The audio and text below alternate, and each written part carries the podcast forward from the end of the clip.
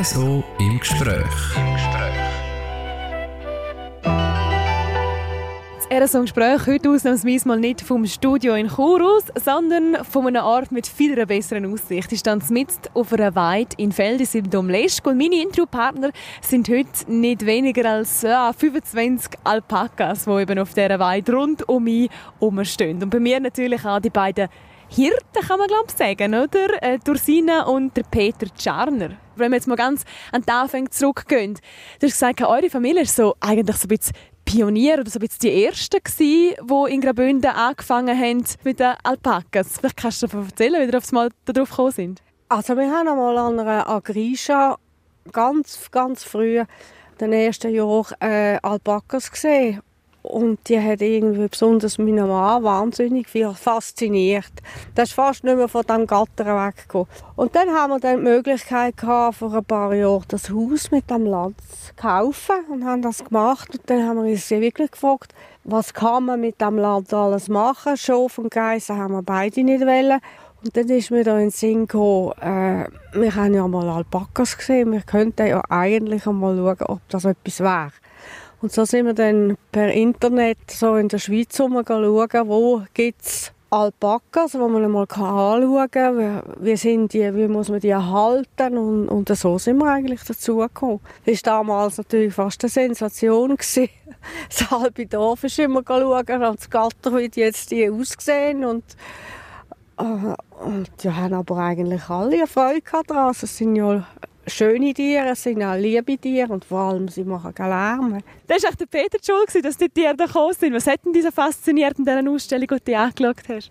Ja, es ist einfach äh, das Ganze, wie es aussehen und äh, sie sind eigentlich freundlich, aber gleich nicht wie zum Beispiel wie Schaf oder Geissen ganz handsam. Und das hat mir eigentlich äh, zuerst gefallen. Und das ganze Verhalten, das sie haben. Sie rufen da schon, es tönt, wenn Sie lachen würden. Was, was sagt ihr so? Ja, das ist jetzt, Sie sehen jetzt etwas, was Sie nicht können erkennen können. Vermutlich ist da unten eine Katze und Sie können es nicht erkennen. Und das ist dann der Zeichen, dass, dass wir aufpassen müssen. Mhm.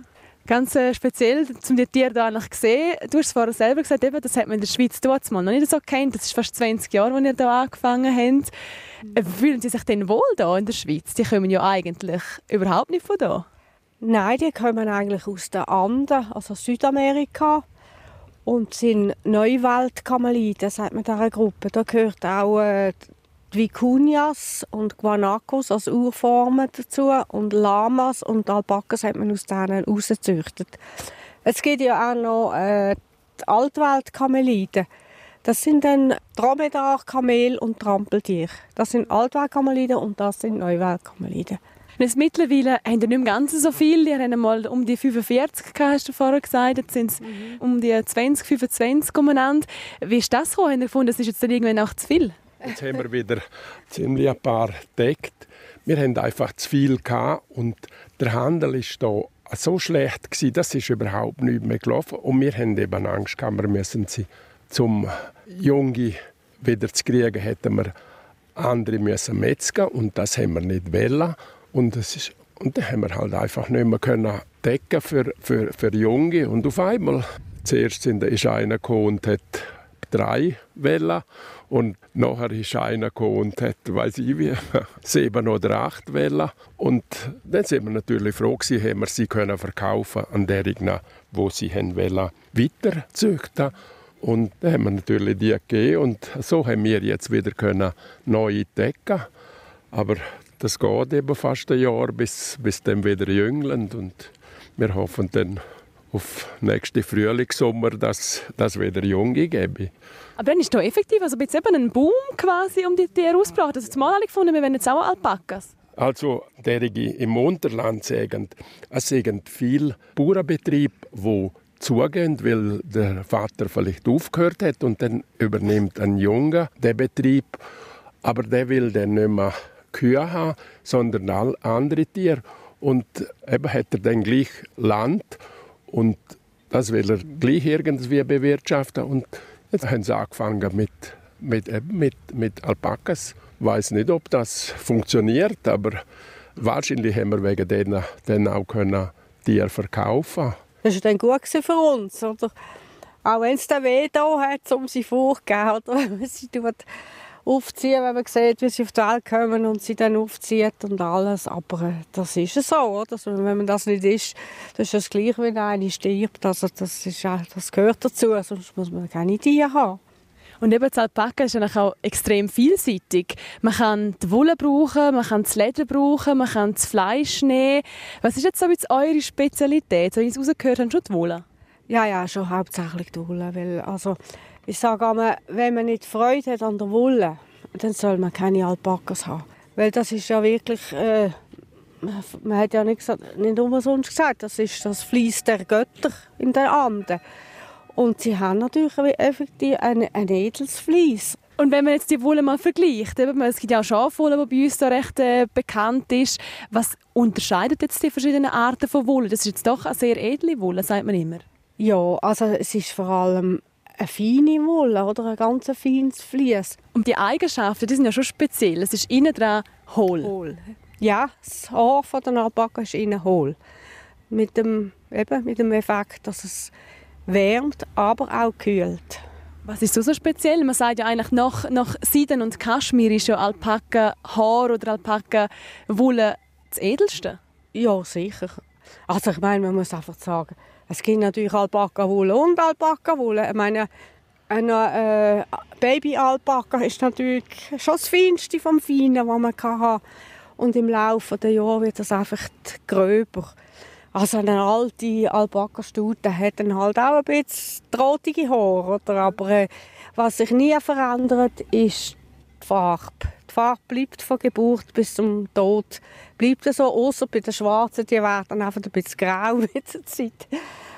Und äh, die verschiedenen Töne, Farbtöne vom Haar ist natürlich von Pechschwarz bis weiß, also die ganzen Brauntöne, das ist auch noch wichtig.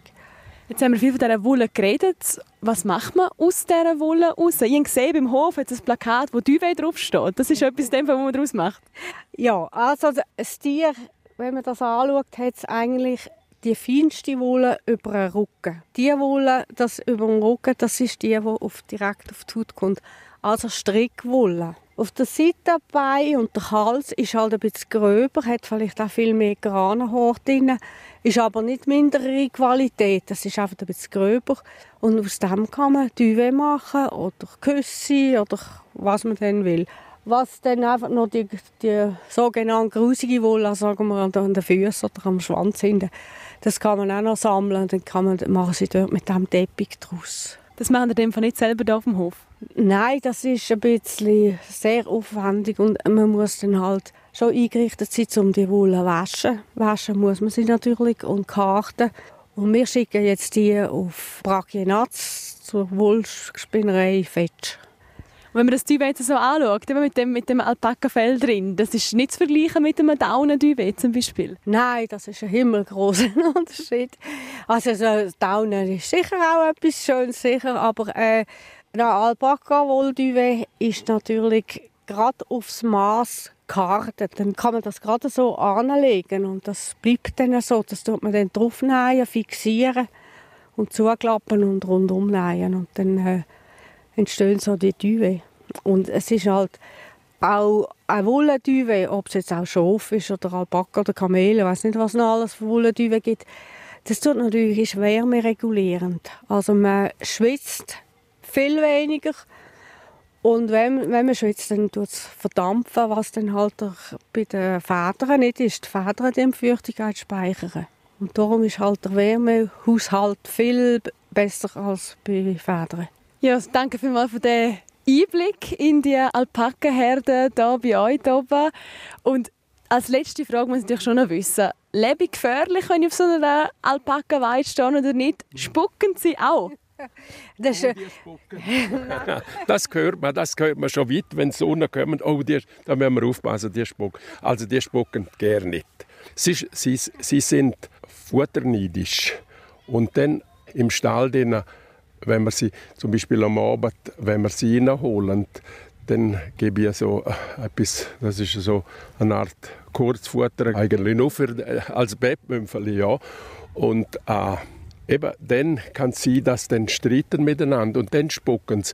Und wenn man halt dann einmal im Weg steht, dann verwünscht man halt eins. Aber, aber so gibt es das überhaupt nicht, dass das also äh, speuzend. Wenn es dann wirklich äh, streitend und, und speuzend, äh, wenn es einem trifft, dann kann man sich gerade wechseln. Also das ist Gallen und Gras und weiß alles, was, was vom Magen wirklich raufkommt, das ist also na, wirklich, wirklich grusig, ja.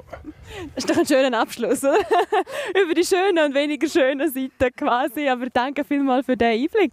Bitte, ist gern geschehen. RSO im Gespräch. Im Gespräch.